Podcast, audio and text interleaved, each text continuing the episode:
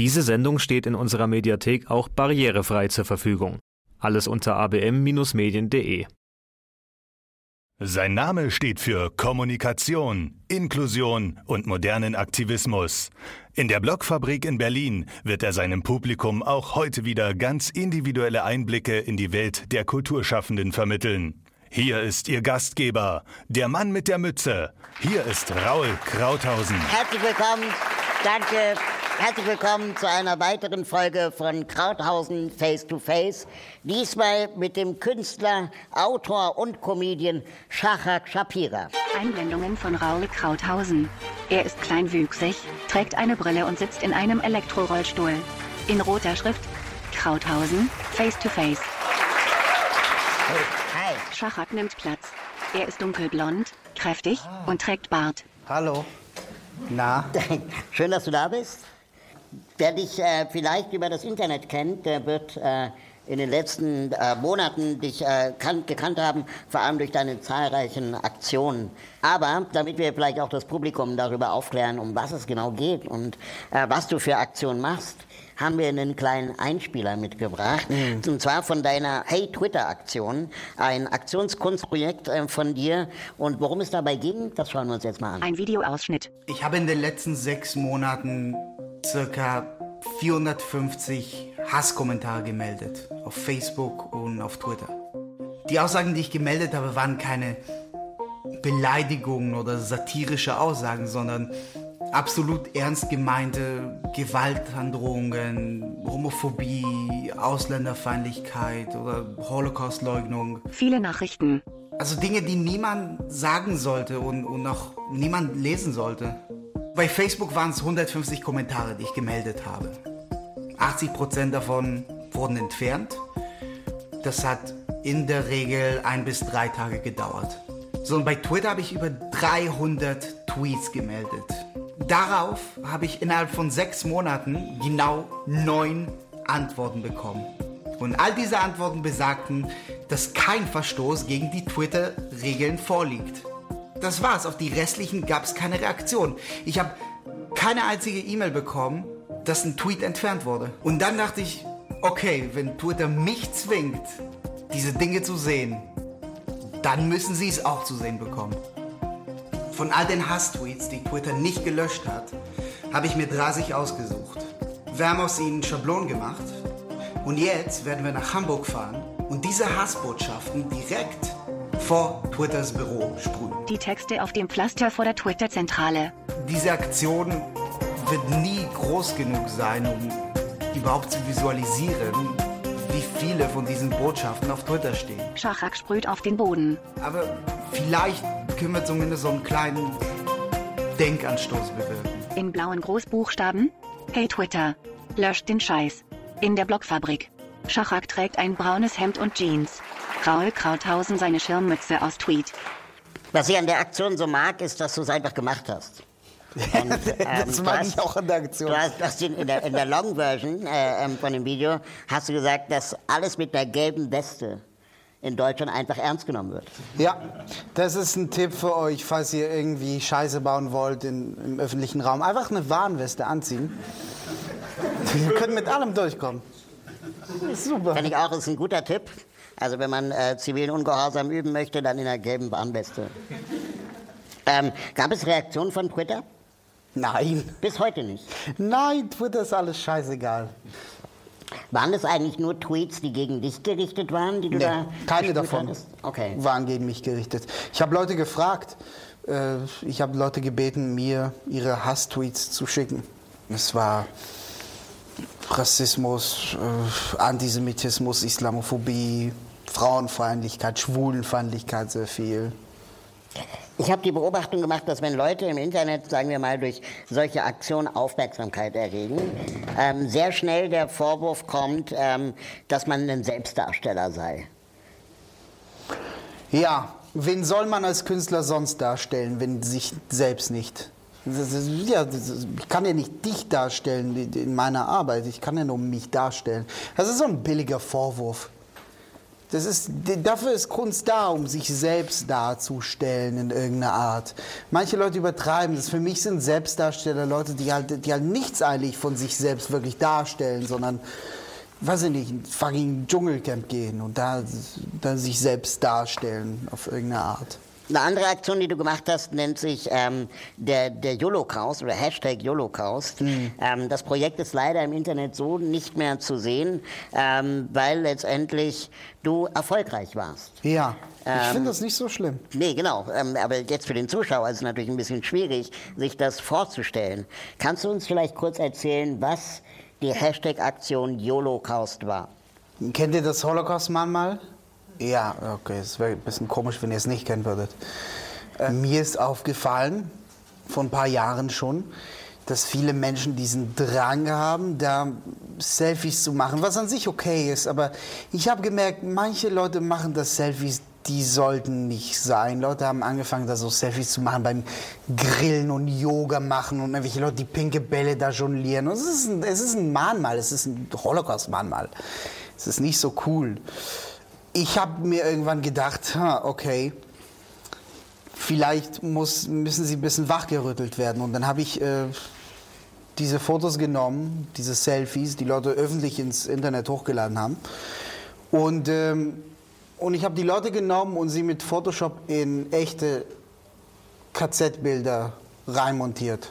Ich kann mich erinnern, es waren dann zwölf Bilder, glaube ich. Ja, ja, ich habe eine Webseite gebaut und dann äh, bist du draufgegangen und du hattest diese normale Bilder und dann bist du mit der Maus drauf und dann waren diese Leute plötzlich äh, in, in Auschwitz oder in Buchenwald oder Treblinka. Mit ihrer Pose, mit pinken Mit ihrer Pose, ja. Es sah verstörend aus. Aber das sollte es auch sein.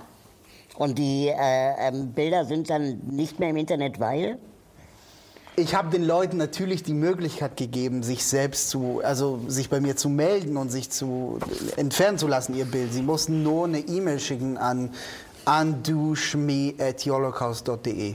Und dann habe ich die Bilder runtergenommen. Das Und heißt, du wolltest, dass die Leute sich einmal bekennen, beziehungsweise reuig sind oder irgendwie. nee, sie mussten nicht reuig sein oder, oder sich gar bekennen. Sie mussten mir nur eine E-Mail schreiben.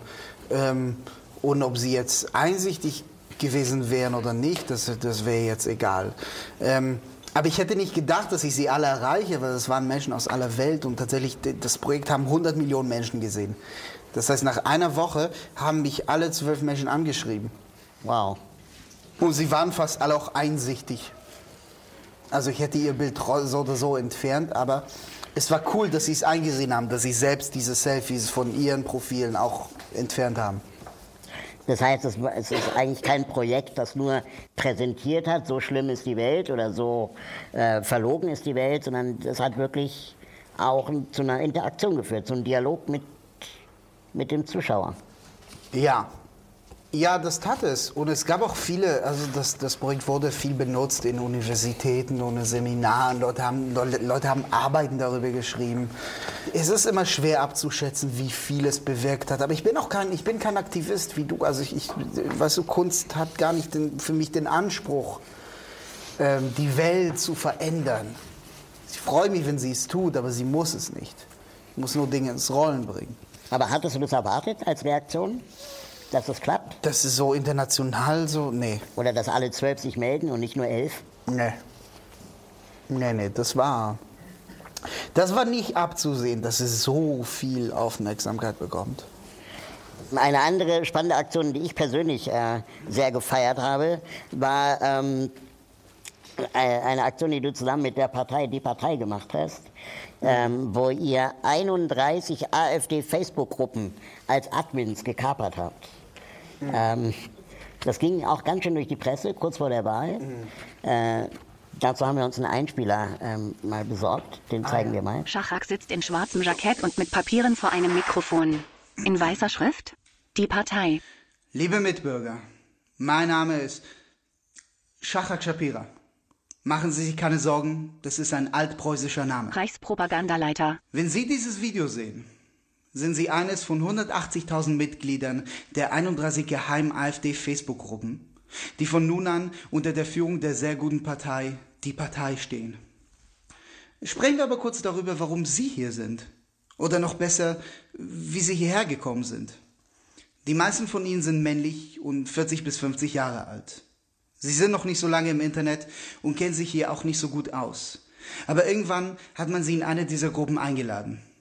Und dann bekam sie plötzlich ganz viele Freundschaftsanfragen von fremden Menschen, die sie immer in mehr Gruppen hinzugefügt haben und so weiter und so fort, bis ihre Timeline nur noch aus AfD-Werbung, Fake News und Hetze bestand. Beiträge werden eingeblendet.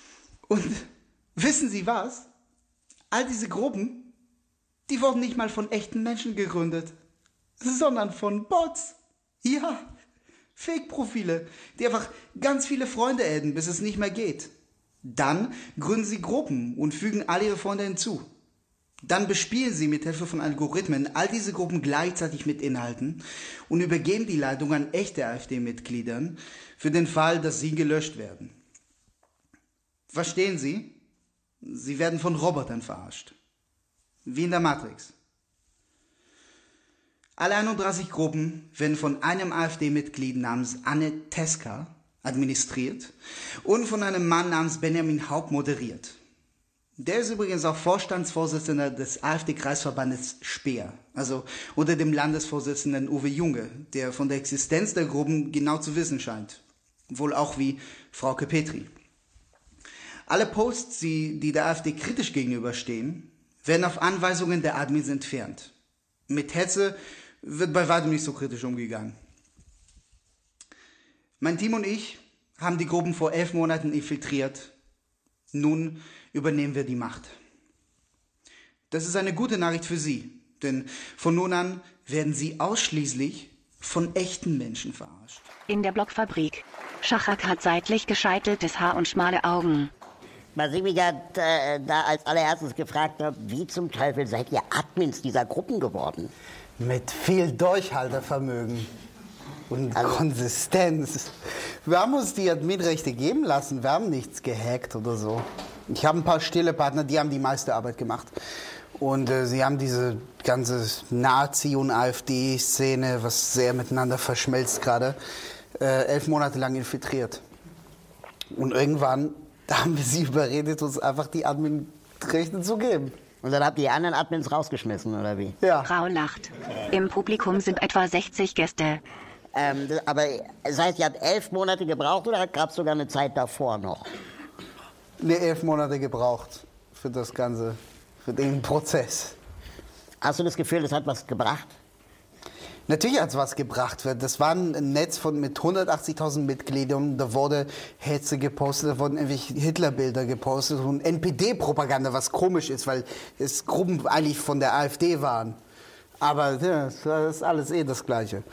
Ähm, und wir haben dieses Netzwerk zerstört. Natürlich musste es zerstört werden. Also lieber ist es zerstört, als, als es da ist. Und äh, natürlich hat es was gebracht. Wie viel es gebracht hat, ist eine andere Sache. Aber die Partei hat ein sehr gutes Ergebnis erzielt. Es ist nicht viel, aber es war ein Prozent. Das war mehr als, äh, mehr als ich glaube, das höchste Wahlergebnis.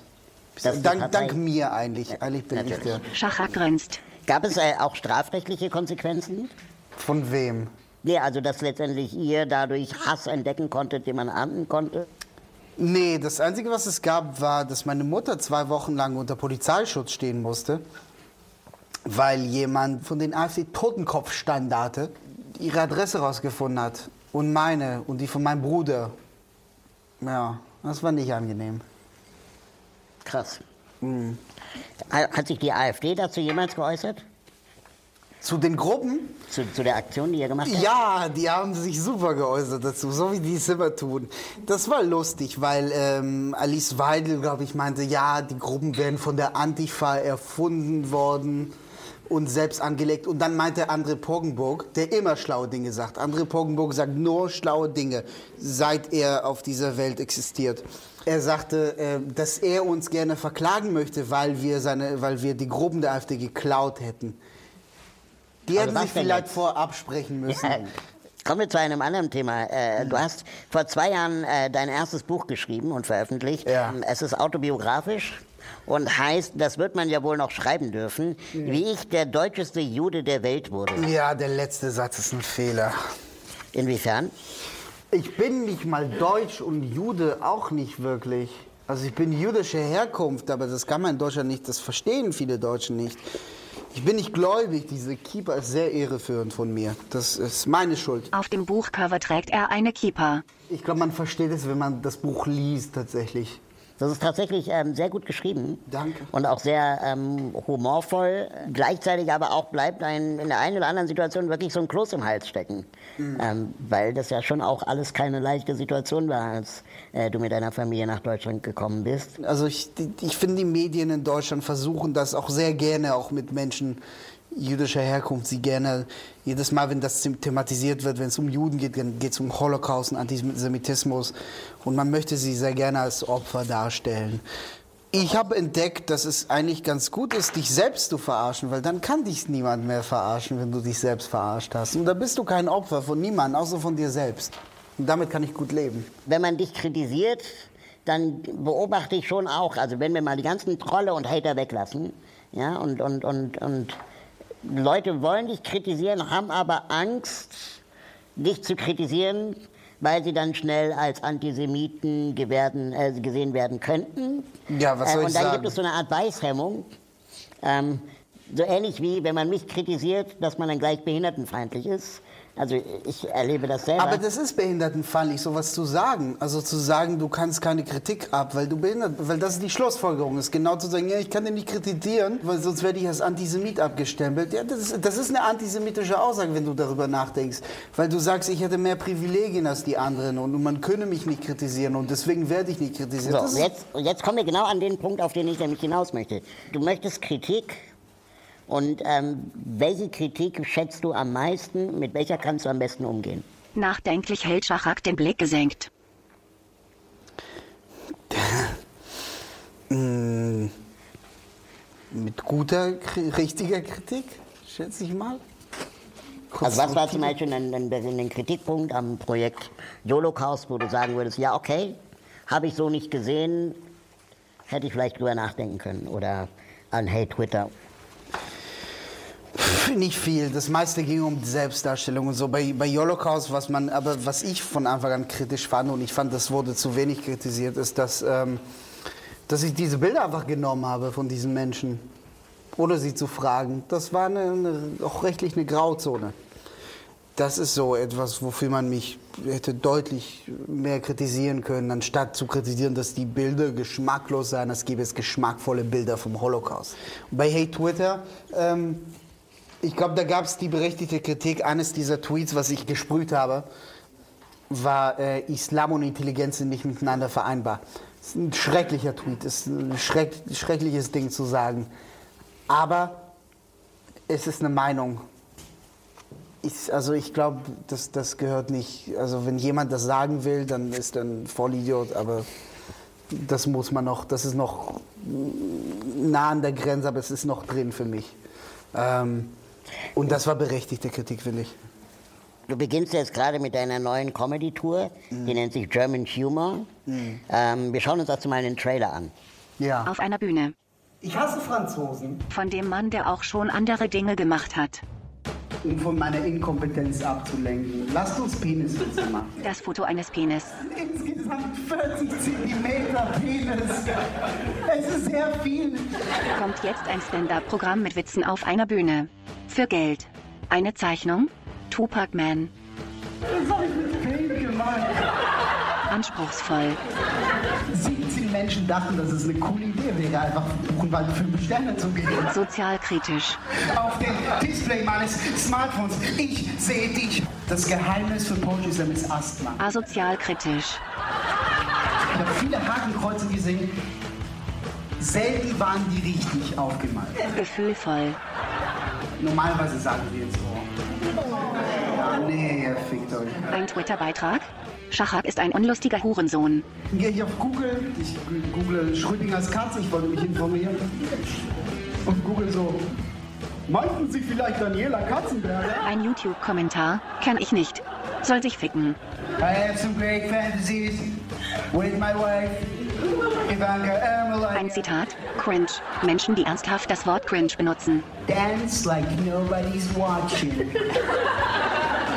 Sing like nobody's listening. Schachak tänzelt ungelenk. Cross the street like nobody's driving. Also ich find's klasse. Joachim Peters, Chefredakteur Gelbe Seiten Dessau. Das sind Quittungen. Um Artemis. Tickets german-humor.de. Nein, da kriegt man keine Quittungen. Raul? Du wirfst einen Blick von außen auf den deutschen Humor. Wie ist denn der deutsche Humor so? Ja, ja. na, na. Guck mal, ich finde Deutschland ist das lustigste Land der Welt. Die Deutschen, das ist das lustigste Volk der Welt. Aber unabsichtlich. Weißt du, was ich meine? Halb, ich bin halber Peruaner. Es hat, ich, ich glaube, ja, dann weißt du ein bisschen, was ich meine. Ich glaube, ich musste, ich musste Deutschland mit Humor nehmen. Das ist, weil ich kam nach Deutschland, an meinem ersten Tag äh, fuhren wir aus dem Leipziger Flughafen, dieses Dorf, wo, wo, wo wir dann gewohnt haben in Sachsen-Anhalt. Und, und wir blieben da an der Bahnschranke stehen. Und ich gucke aus dem Fenster des Wagens und da sitzt so ein Neonazi auf einem kleinen Fahrrad, so, so ein Mann mit einer Glatze und der hat so ein riesiges Hakenkreuz auf seiner Wade tätowiert. Und das war die erste Person, die ich in Deutschland gesehen habe. Und ich dachte mir, ja, das musst du jetzt mit Humor nehmen, dieses Land, sonst, sonst, sonst wird es echt hart. Ein Teil der Sendung ist ja, dass ich äh, User frage oder ähm, Leute, die der Sendung Krauthausen Face to Face auf, im Internet folgen, dass sie Fragen an meinen Gast stellen können. Und als ich äh, die Leute gebeten habe, eine Frage zu schicken, die sie an dich haben, gab es unglaublich viele Trolle, die sich gemeldet haben. Die meistgestellte Frage war, warum du so unlustig seist. Ja. Ähm, diese Frage stelle ich dir aber nicht. Ich erzähle einfach nur, dass es die meistgefragte Frage war. Es ist mir scheißegal, was diese. Also, es ist mir nicht scheißegal, aber ich arbeite daran, dass es scheißegal ist. Und wir sollten auch Ihre Fragen sind auch egal, weil Ihre Fragen dumm sind. Eh, Oder hat jemand von Ihnen eine schlaue Frage gestellt? Welches Shampoo benutzt du? Schachak streicht sich übers Haar und überlegt. Ernsthaft, steht hier. Äh, hier, ähm. Äh, pff, mir fällt keine lustige Antwort dazu ein, weil ich Okay. unlustig bin. Hier irgendwas, wo Man draufsteht. Also random, irgendeins. Du gehst in den Laden, kaufst Shampoo. Ja. Andere Das, Frage. was da ist, es gibt nur einen Shampoo für Männer in, pro Laden. Ja, es gibt noch eine so. Du gehst. Nee, ich glaube, ich nehme das von den Frauen. Weil Frauen, da werden Männer diskriminiert.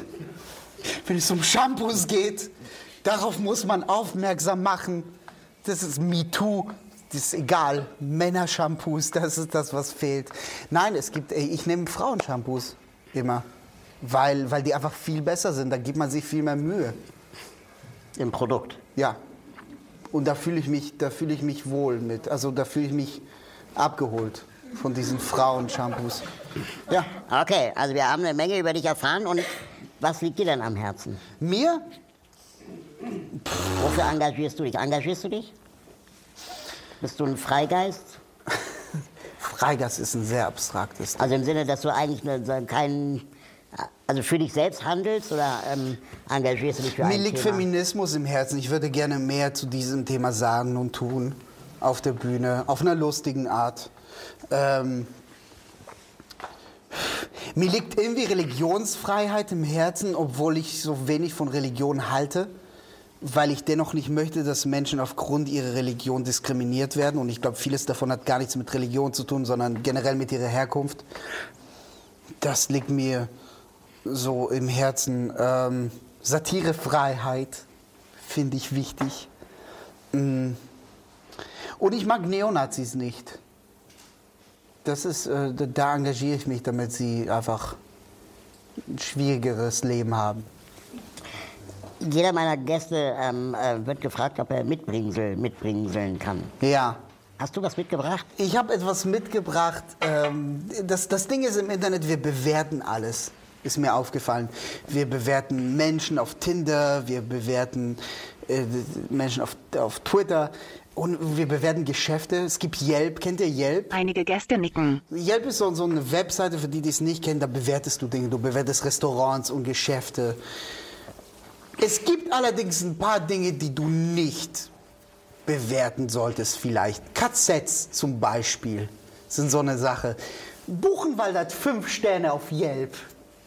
Das ist echt. 17 Menschen dachten, dass es eine gute Idee wäre, Buchenwald zu bewerten. Mit fünf Sternen. Und ich weiß nicht, ob es besser gewesen wäre, wenn sie nur einen Stern gegeben hätten. Und dann habe ich mir die Bewertungen angeschaut. Zum Beispiel, Matze K. aus München schreibt, leider bringen die Polen es nicht wirklich fertig, hier gut organisiert die Scharen von Touristen sinnvoll zu behandeln.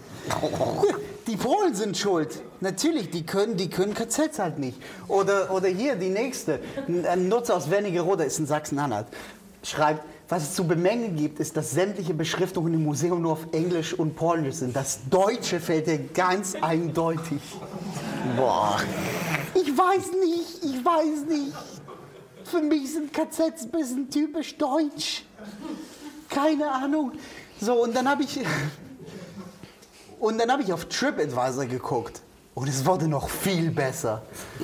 Low Service Quality, schrieb jemand. 2016. Das ist großartig. Oder hier, in das Lager kommen ist Glückssache. Bewertet vor vier Wochen. Ich weiß nicht, ich kenne Oh sechs. Millionen Menschen, die es nicht so sahen, aber, aber okay. Not disabled friendly, fand ich auch super. No shit, Sherlock.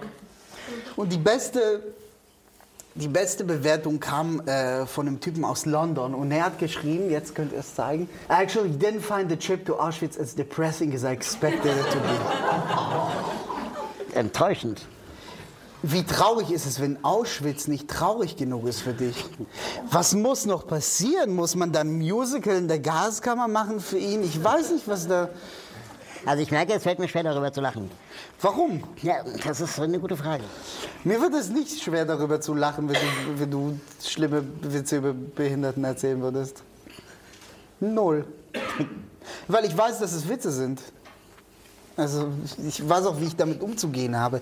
Ich habe das, ich merke, weißt du, wer die, die meisten Schwierigkeiten hat, zum Beispiel mit äh, über rassistische Witze zu lachen?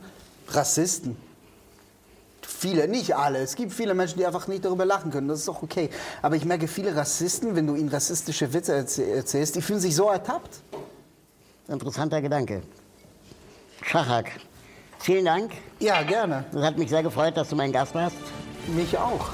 Und äh, man sieht sich bestimmt nochmal. Ja. Vielen Dank.